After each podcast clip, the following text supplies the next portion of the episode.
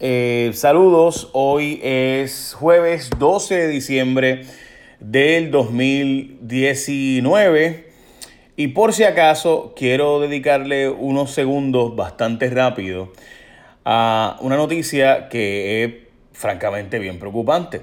Un jefe de agencia se va a declarar culpable porque estuvo pidiéndole fotos, eh, el ex jefe de ASG, o sea, Servicios Generales, el que compra la gasolina, carros del gobierno, esas cosas.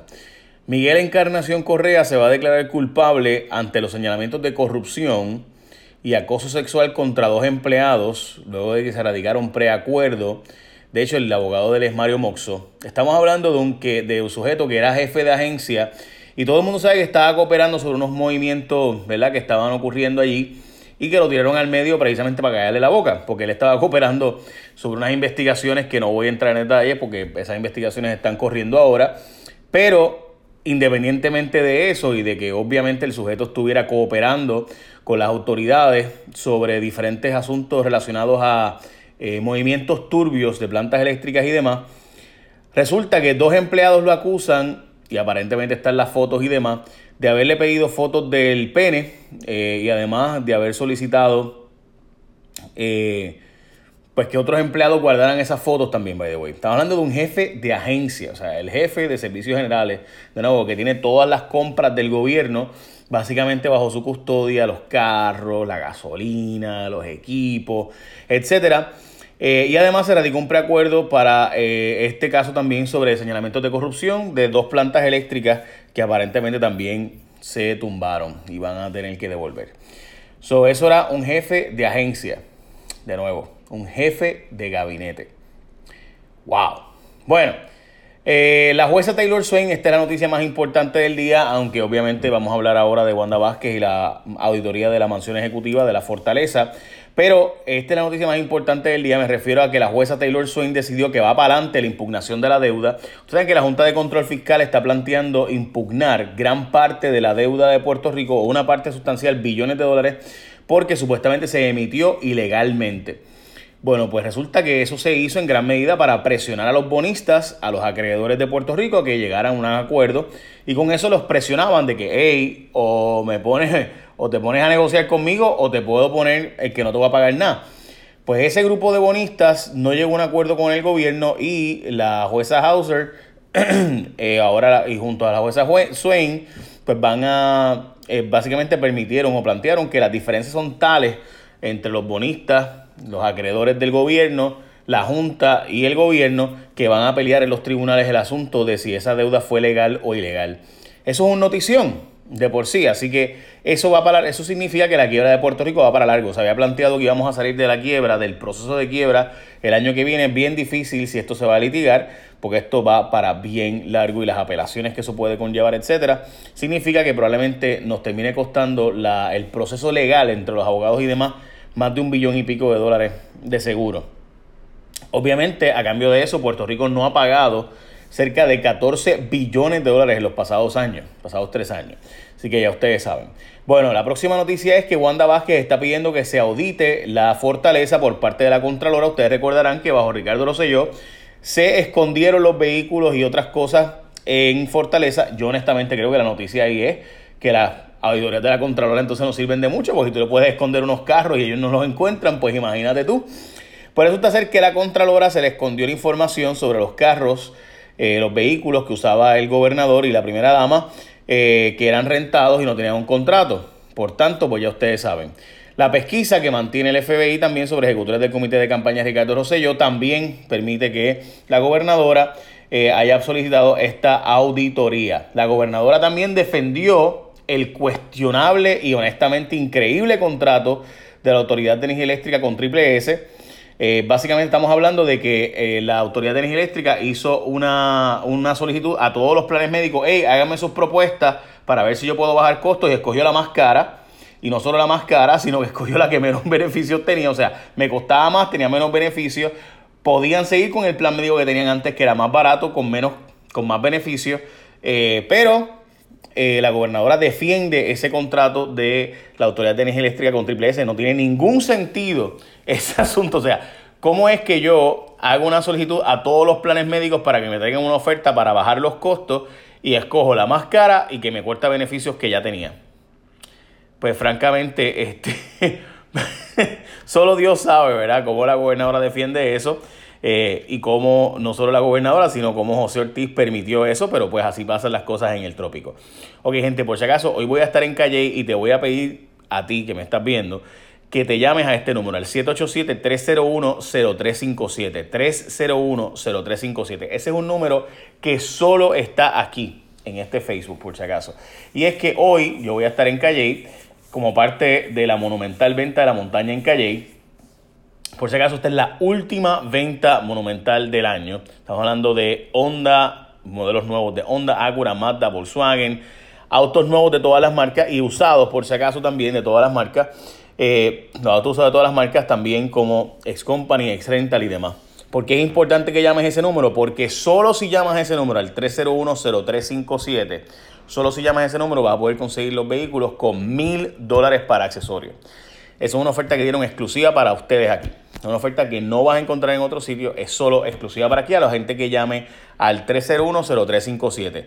Por si acaso, lo bueno de los carros que son ex company, ex rental y modos de demostraciones que le hacen cambio de aceite y filtro continuo, son vehículos con bien poquito millaje, que tienen buenas ofertas para ustedes. Y estos vehículos se quieren liquidar porque es la última venta del año, como les decía. Así que de nuevo, hay bonos de hasta 7.388 pesos, eh, cómodos pagos de 199 dólares para arrancando. Hay vehículos con interés de 1.49% APR en ciertos modelos y de hecho hay 4 mil dólares garantizados en trading. De nuevo, si tú llamas al 301-0357 vas a conseguir hasta mil dólares en accesorios. Solo la gente que llame ese número le van a dar para mil pesitos para eso. So, equipas tu carro, mil pesos, están buenos. Bueno, seguimos con la próxima noticia. Crece el rechazo al regreso de la política, a la política, perdón, de Aníbal Acevedo Vilá. Miembros del Partido Popular están planteando que el regreso de Aníbal solo va a dañar la papeleta del partido y hacerle daño. Honestamente, esto depende de Eduardo Batia. Aquí, el que es bien cercano a Aníbal, que puede de verdad decirle a Aníbal, Aníbal, me vas a hacer daño, es Eduardo Batia. Batia ha guardado silencio en todo esto. Todo el mundo sabe que él y Aníbal son muy cercanos, igual que Julín y Aníbal son bien cercanos. Lo cierto es que, eh, francamente, aquí va a tener que pasar un momento parecido al 1999 cuando Sila Calderón le pidió, en aquel caso, al, electorado diciendo, yo no puedo ser su candidata si, no es Aníbal el compañero en aquel caso. Si José Alfredo, ustedes cogen a José Alfredo por encima, no, yo no puedo ser la candidata. Y le va a tocar a Batia hacer lo mismo que hizo Sila Calderón. Y eso le, resultó a Sila Calderón, así que lo veremos. So, lo cierto es que, de nuevo, eh, aquí el silencio de, eh, de Eduardo Batia me parece que es increíble. Este, ya ustedes saben. Bueno, próxima noticia. Rosa Emilia no va a ser secretaria de Estado, contrario a los rumores que habían estado diciéndose. La gobernadora eh, lo desmintió.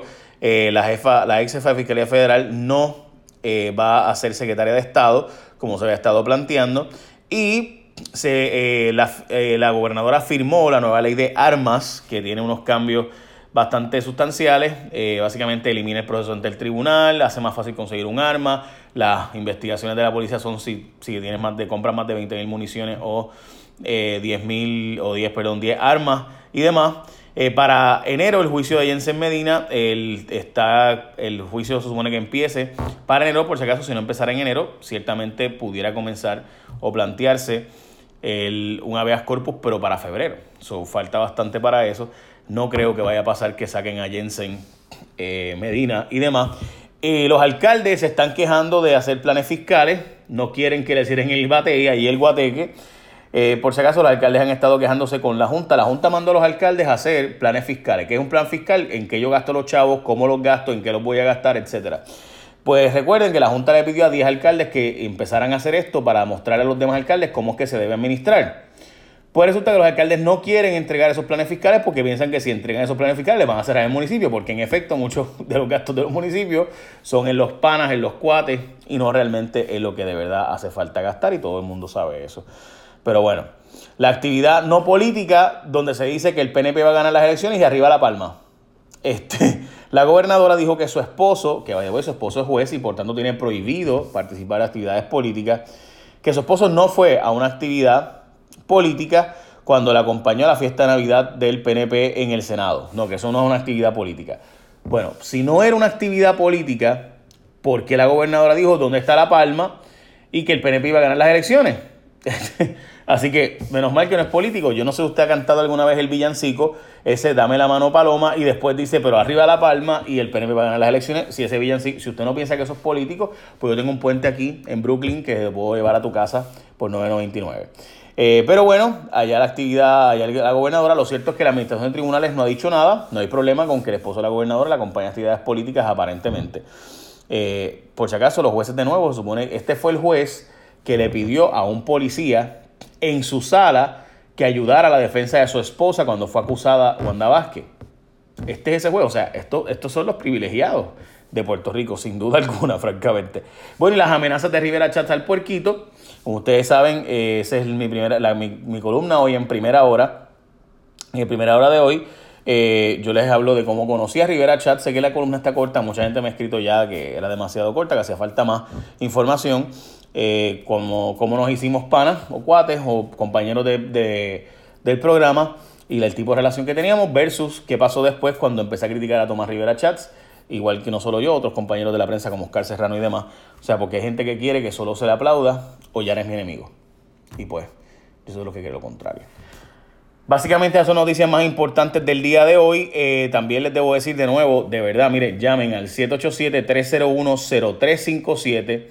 Llamen ese número, 301-0357, y pregunta por los beneficios. Y by the way, te van a garantizar una mejor oferta. Si tú estás en un dealer de carro y vas a comprar un vehículo y te dicen, no, pero es que dame este precio. Bueno, pues déjame llamar al 301-0357 a ver si me dan una mejor oferta.